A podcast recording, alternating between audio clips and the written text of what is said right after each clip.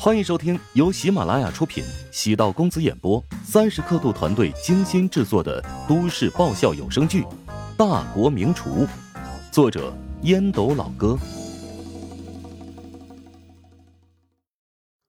第八百三十四集。麦斯是一个很有风度的人，尽管输了比赛，但他还是能控制好情绪，保持谦谦君子的仪态。乔治与麦斯为敌。没法对他生出讨厌的情绪。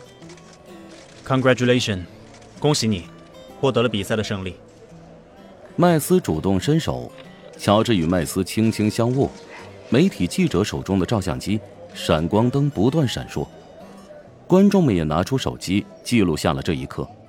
针锋相对，旗鼓相当，浓烈的竞争气味烟消云散，两人因切磋有了惺惺相惜之情。乔治道：“谢谢你拿出了百分之百的实力。你搞错了，我并没有拿出百分之百的实力。第一道菜呢，的确是我大意了。如果我从一开始就拿出全部的实力，胜负未尝可知。是吗？但是你输了，是事实。是啊，我沉淀一段时间，会重新向你发起挑战的。那我可不一定接招。”麦斯此次输给乔治，看似顺理成章。除了梅林之外，没人会想到乔治的盘外招起到了很好的效果。他的套路很简单，不断的给麦斯洗脑，麦斯是最棒的。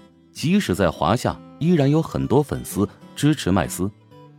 在这种环境之下，麦斯整个人就像是被吹大的气球，只要轻轻一碰就会炸裂。最可怜的是。麦斯至今依然不知道乔治的策略。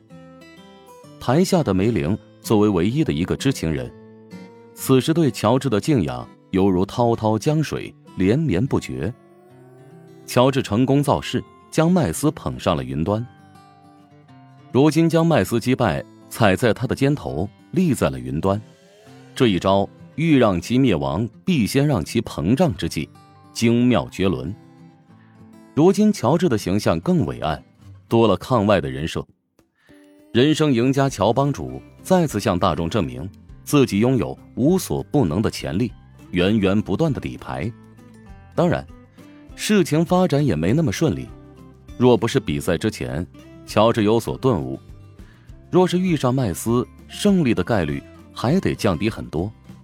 即使正面交锋，乔治依然对麦斯摸不清底细。如果一开始，麦斯对乔治持有百分之百的专注，恐怕结果未尝可知。人生不能重来，世上也没有后悔药。麦斯输给了乔治，多年虎榜第一被乔治击败。等榜单重新排位，乔治不出意外跃升为第一。乔治没有因此感觉高兴，反而觉得很麻烦。作为第一名，肯定会遇到各种对手挑战他。他可没有麦斯那么多的耐性，接受下面那些厨师的车轮战。他的底牌是很多，但在关键时刻拿出来才有价值。车轮战会让他的底牌消耗殆尽。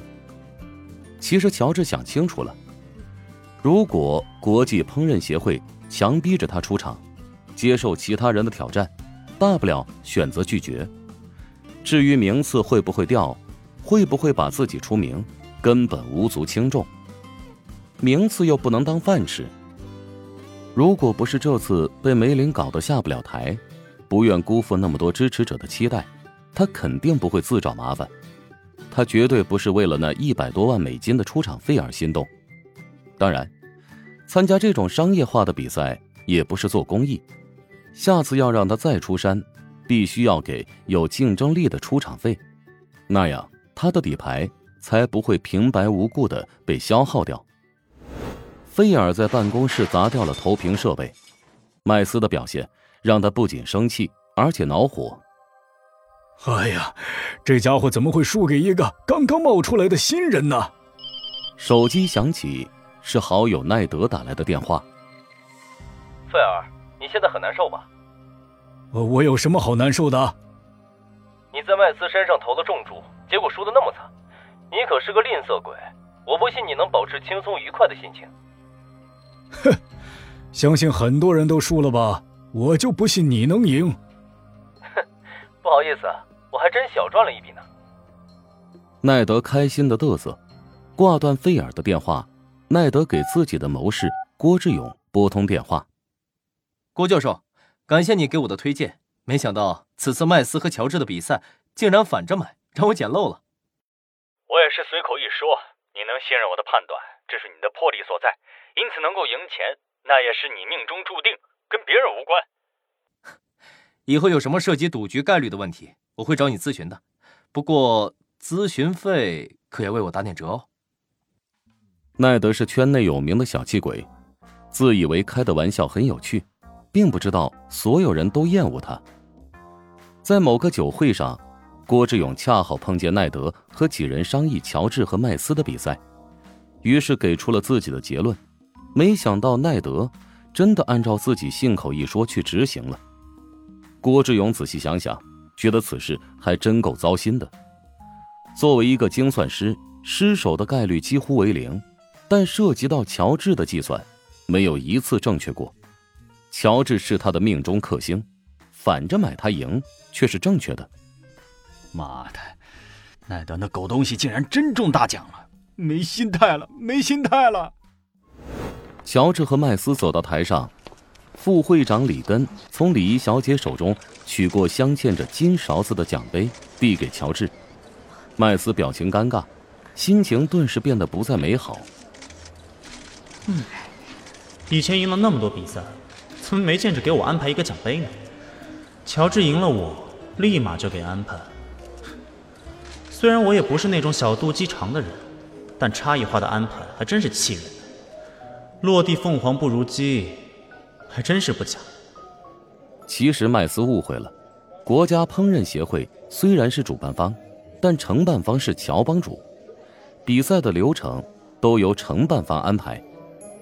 如果麦斯获得了优胜，这个环节会取消；但如果乔治获胜的话，这个环节必须进行。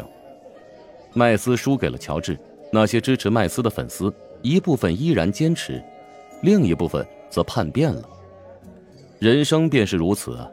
如果你是胜利者，面对的是掌声；如果你是失败者，面对的将是冷落。穆小松了口气。唉有惊无险，刚才有一瞬间，我觉得乔治肯定输了，没想到剧情竟然反转了。芬姐颔首道：“哎呦，这下你的失眠会好多了吧？你又失眠了？”梅玲奇怪的望着穆小，穆小红脸耸肩：“乔治跟我失眠有什么关系？我失眠那是老毛病了，好吧，没事大不了我让医生给多开点安眠药。”原来的剂量不够，我形成抗药性了，增加点剂量应该没事。梅玲没说话，也怀疑穆小的失眠是否和乔治有关。本集播讲完毕，感谢您的收听。如果喜欢本书，请订阅并关注主播。喜马拉雅铁三角将为你带来更多精彩内容。